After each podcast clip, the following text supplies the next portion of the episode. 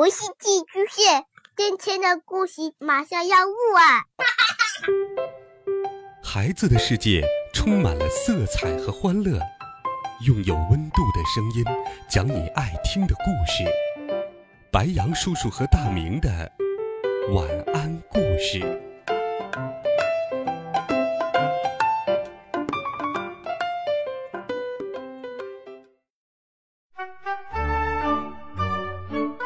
小朋友们、同学们，大家好，欢迎收听白羊叔叔讲故事。今天，白羊叔叔继续给你准备了好听的少年科幻故事，一起来听第二十三集：即将发射。猴子挥舞着光剑向我砍了过来，我连忙用大脑下载了一套古代武士的服装穿到身上。同时还下载了一把传说中最厉害的宝剑——轩辕剑，握在了手里。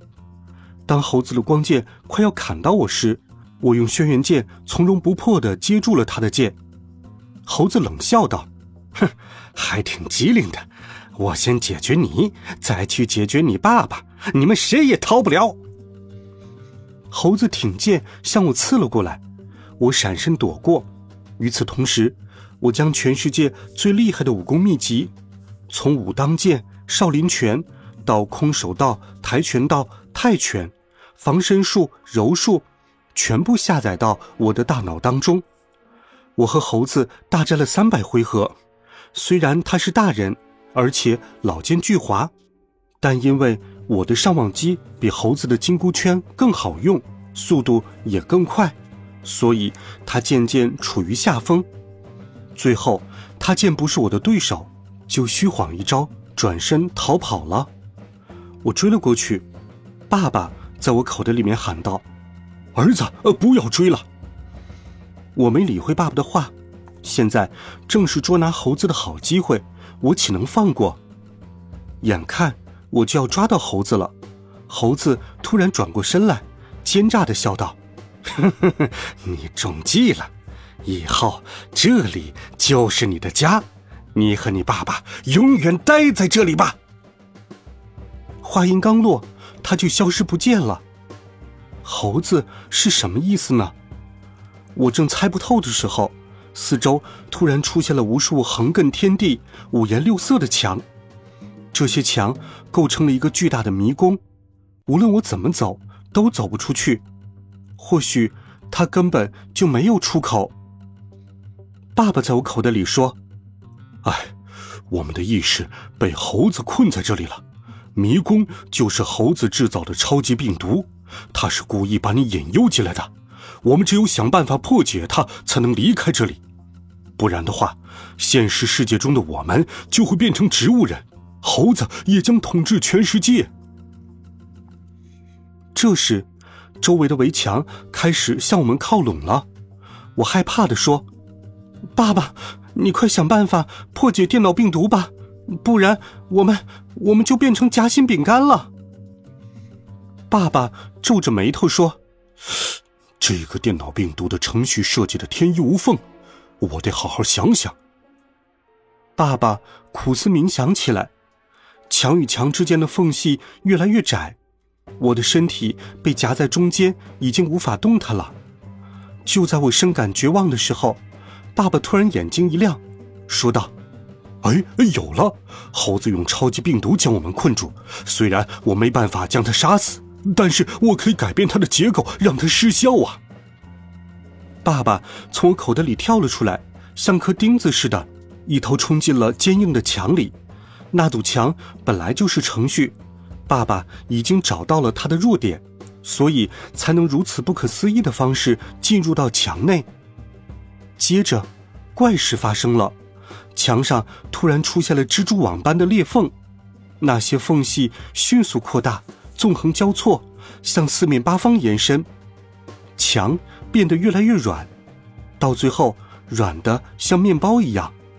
我轻轻的一碰，就捅出了一个黑咕隆咚的窟窿来。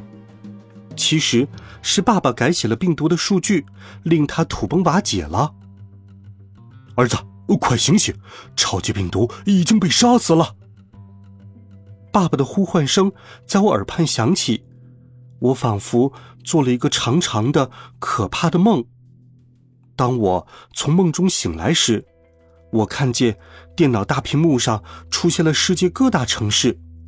从这些图像可以看到，世界各地被猴子的超级病毒控制的人们，现在全都像我一样苏醒过来。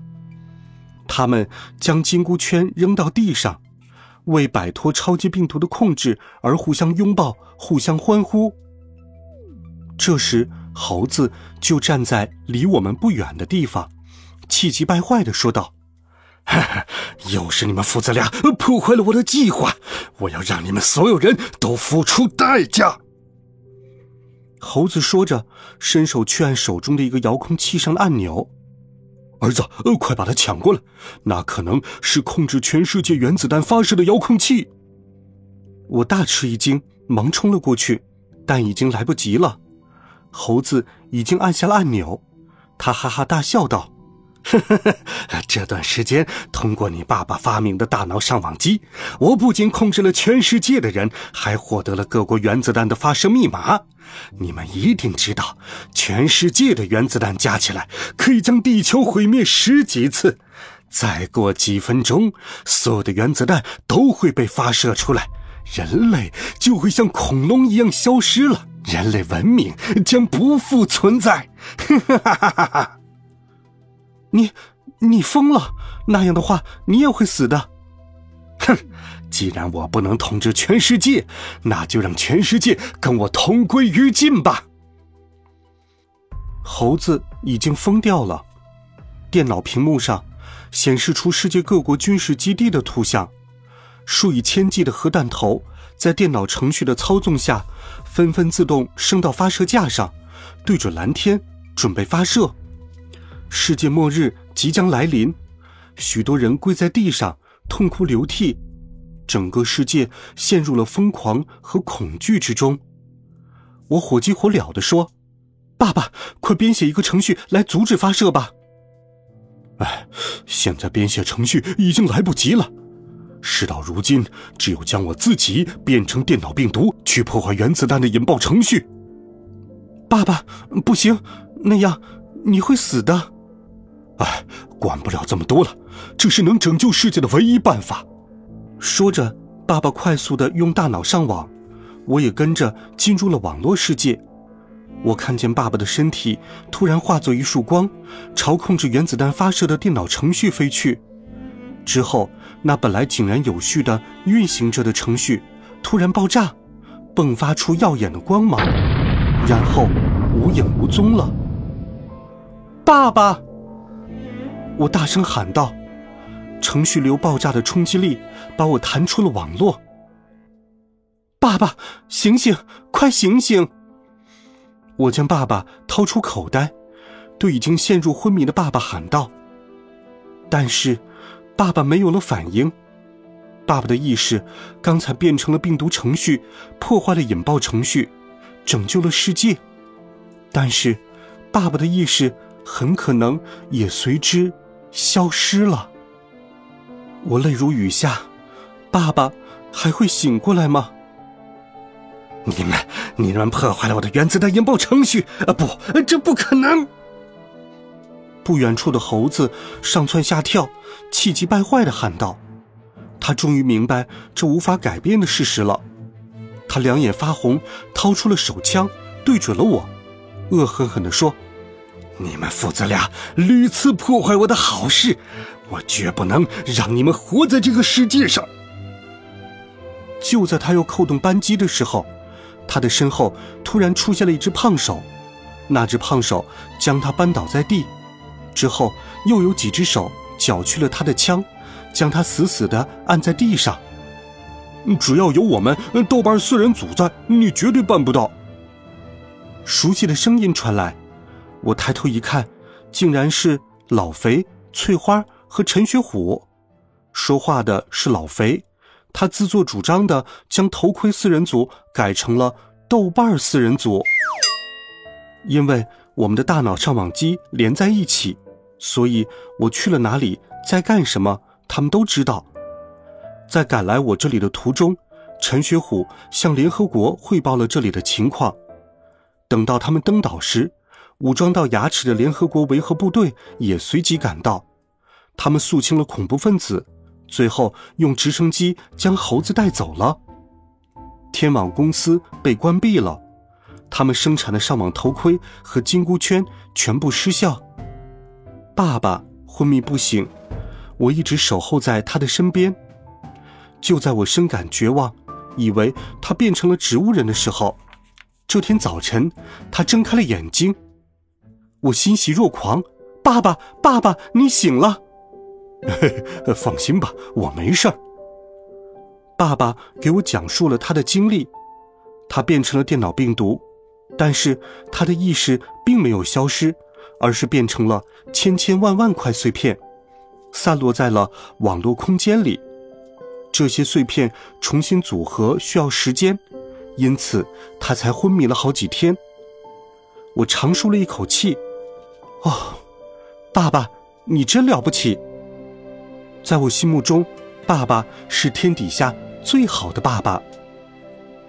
因为大脑上网机还不够完善，爸爸让我上学的时候把陈学虎、老肥和翠花手中的最新款也回收回来了。现在我的家里有四种不同的大脑上网机：兔耳朵、上网头盔、金箍圈和小豆瓣儿。爸爸正夜以继日的。对他们进行研究，我也盼望着爸爸能早日突破技术瓶颈，消除隐患，让全世界每一个人都把电脑、手机送进博物馆里，用大脑直接上网。我想，这一天迟早会来到的，我们拭目以待。好了，孩子们，这一册好听的故事。白杨叔叔就给你讲到这里，下一册你想听哪一个故事？欢迎留言告诉白杨叔叔。温暖讲述，为爱发声。我们明天见，晚安，好梦。